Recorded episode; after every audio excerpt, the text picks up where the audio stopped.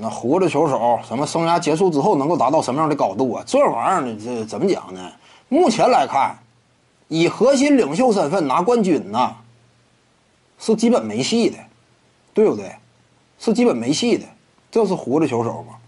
以核心领袖身份拿不着冠军的话，你以一个其他角色拿冠军呢？那对于他这种级别的球员呢，加成属性就一般。而且考虑到他的合同签的很长远，对不对？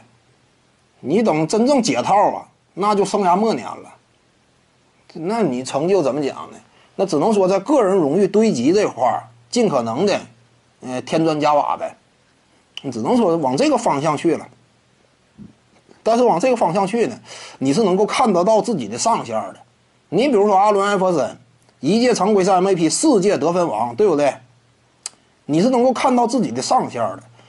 目前胡子球手这赛季拿了得分王之后，那也是一个常规赛 MVP，三个得分王嘛。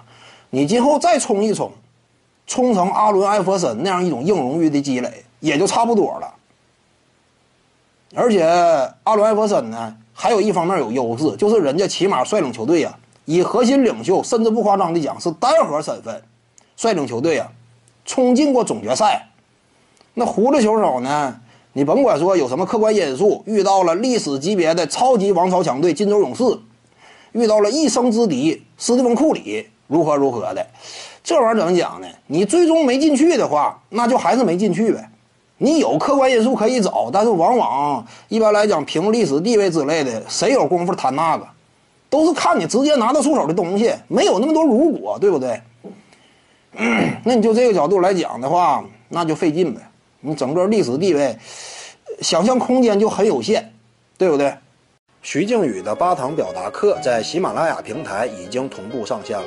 各位观众要是有兴趣的话呢，可以点击进入到我的个人主页当中，在专辑页面下您就可以找到它了。